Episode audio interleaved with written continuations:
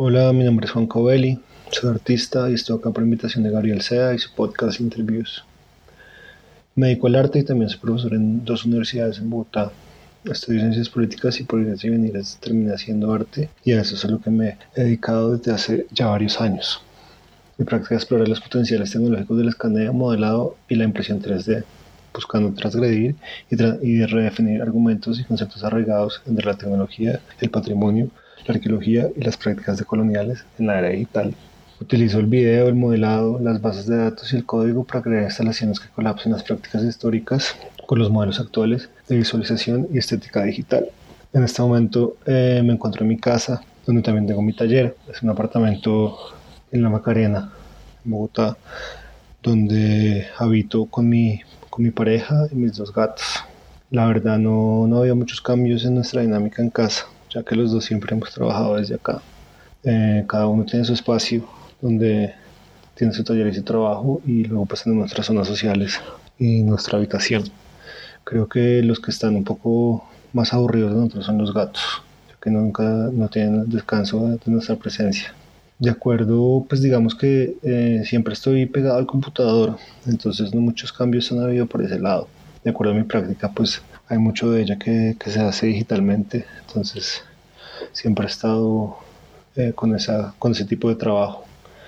Em, lo que sí ha, estado un poco diferente ha sido la carga o el cambio en carga laboral de docente, de profesor, por lo que mis tareas y proyectos personales en este momento creo que los he puesto un poco en pausa han estado un poco afectados por, por esta situación. El tiempo, pues el tiempo, digamos que creo que en este momento eh, de alguna forma ha perdido esa idea de linealidad. Eh, creo que, que, esa idea de tiempo lineal al cual estamos acostumbrados de repente se, se transforma, ¿no? Ya no hay, ya no importa el día, ya no importa si es lunes, martes, domingo, ya no importa si es festivo, ya no importa la hora. Digamos que entonces de pronto esas rutinas cotidianas como que ya no, ya no hacen sentido. Creo que pues igual he tratado de estar como eh, no estando todo el tiempo mirando la pantalla. Creo que ese es como el problema mayor de este momento, que la pantalla es el único lugar donde vemos el resto del mundo.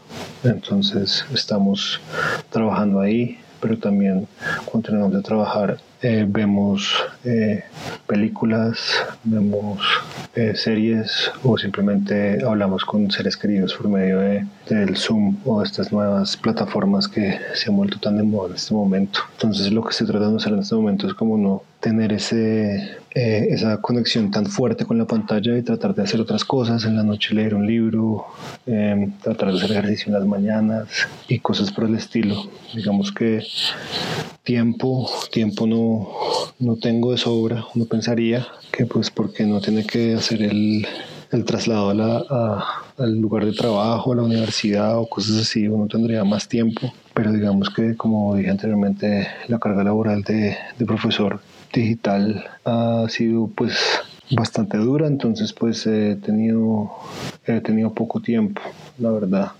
Me gustaría a veces tener más tiempo.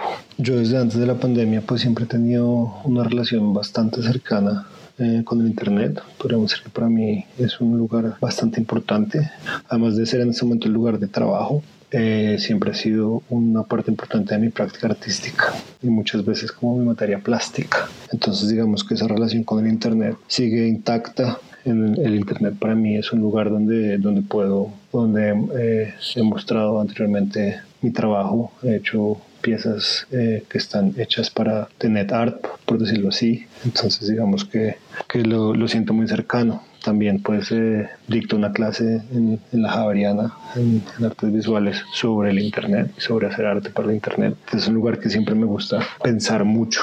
Digamos que las redes sociales que tengo pues son las, las, las que todo el mundo pues, puede llegar a tener, el Facebook, el Instagram. Eh, lo uso también, pues, como dije anteriormente, pues para recrearme, ver pelis, eh, hablar con amigos, pero más que todo el Internet siempre ha sido para mí un lugar de trabajo y pues es un lugar que hay que problematizar mucho. Es un, es un momento muy interesante para estar viendo pues los, los procesos sociales que se están generando ahí, la cantidad de memes que se están creando, la cantidad de fake news que están pasando em, todos los artistas y todas las galerías que están tratando de, de, cambiar sus lógicas para poder empezar a, a trabajar desde lo digital. Entonces creo que, que eh, es un lugar importante y, en, el que, en el que siempre he estado y siempre me ha gustado pensar. Digamos que el papel del arte en este momento, pues arte siempre va a haber, ¿no? Arte arte siempre va a haber en épocas de guerra o arte, siempre ha habido arte y creo que, que es importante que el arte siga pues trabajando y, y, y, los, y, los, creadores sigan creando.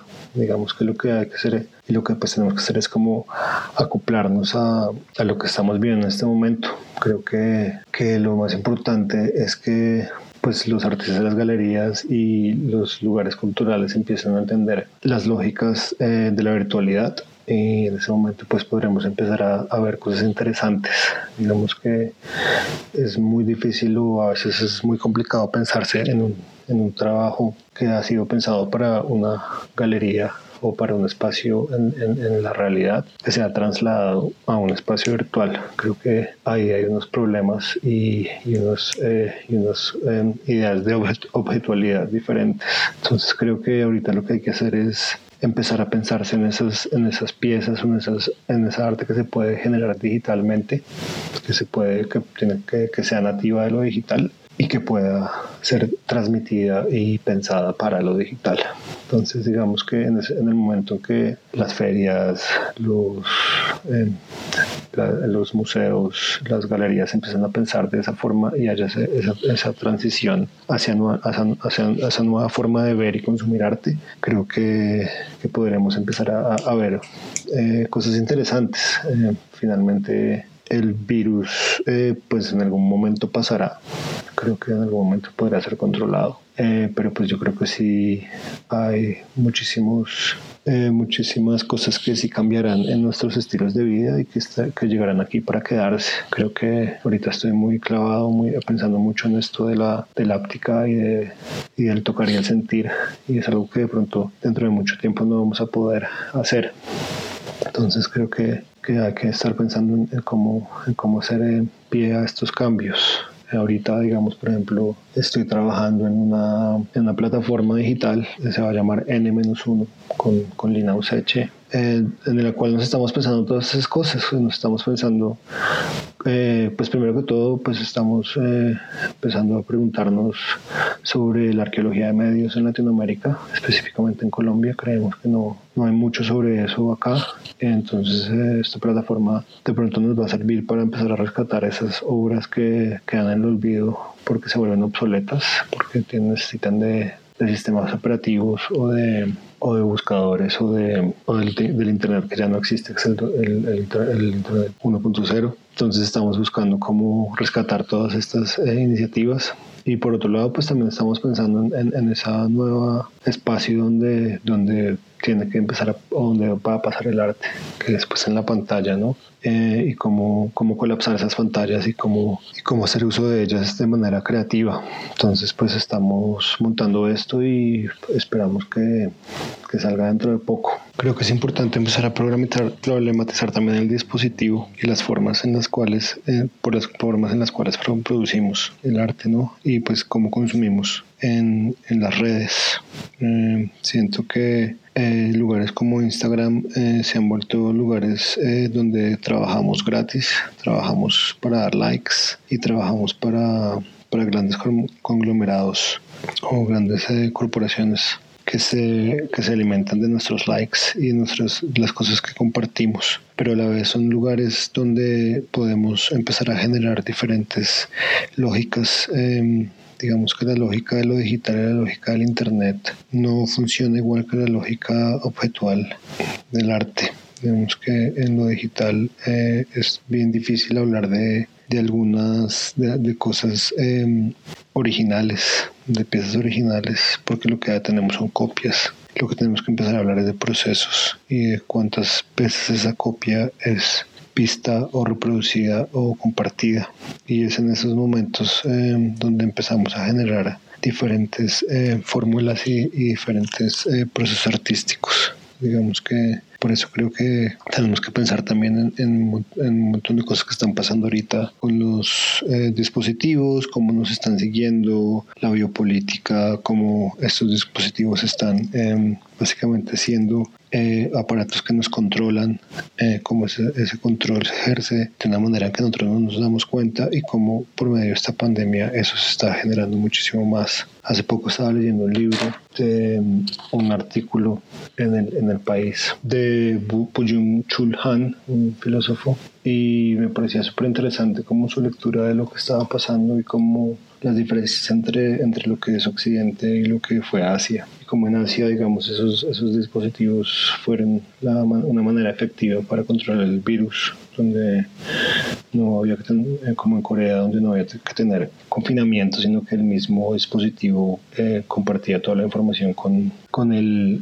con el gobierno. El gobierno podía hacer mapeos sobre quién, quién estaba y quién no estaba enfermo y cómo esto pues generaba que, se, que no hubiera tantos contactos, contagios. Y pues al final de la historia eso quiere decir que en, digamos allá en, Asia hay una, hay una pérdida como esa individualidad, hay una pérdida como esa privacidad en pro de, de lo común. Y pues digamos que eso pues digamos que en Occidente es bastante problemático y, no, y creo que sería muy difícil que llegara a pasar donde pues todos estos eh, leyes de habeas data y demás pues eh, prohíben que eh, las compañías telefónicas los teléfonos pues compartan la información privada del usuario. Digamos que obviamente pues es una es un sistema como de gran hermano allá en, en, en, Asia digamos como, como el sistema de puntos de, de China y, y, el código QR que tienen para, para poder saber si alguien está sano o no entonces digamos que esas son esas nuevas eh, maneras de biopolítica bastante complicadas que van a estar rigiendo y como de pronto em, esas, esas, esas, maneras de, de control eh, por medio de, de, medios digitales que están tan avanzadas en, en China en algún momento eh, serán exportadas y vendidas a Occidente. Entonces creo que pues también estamos a puertas de un cambio bastante fuerte con respecto a nuestras a nuestra manera de vivir, a nuestras, nuestras privacidades y hay que, hay que estar muy pendientes de eso. Si les interesa el, el, texto está ahí en el país, lo publicaron hace como 20 días y es muy interesante. Eh, pues no siendo más, eh, Muchas gracias, Gabriel, por tu invitación. Es un poco raro hablar así como en monólogo. Es más interesante como tener una, una conversación. Eh, pero mi imagen, pues supongo que esto también es parte de, de estas nuevas, eh, nuevas lógicas eh, que la pandemia nos ha traído. Un saludo a todos. Gracias.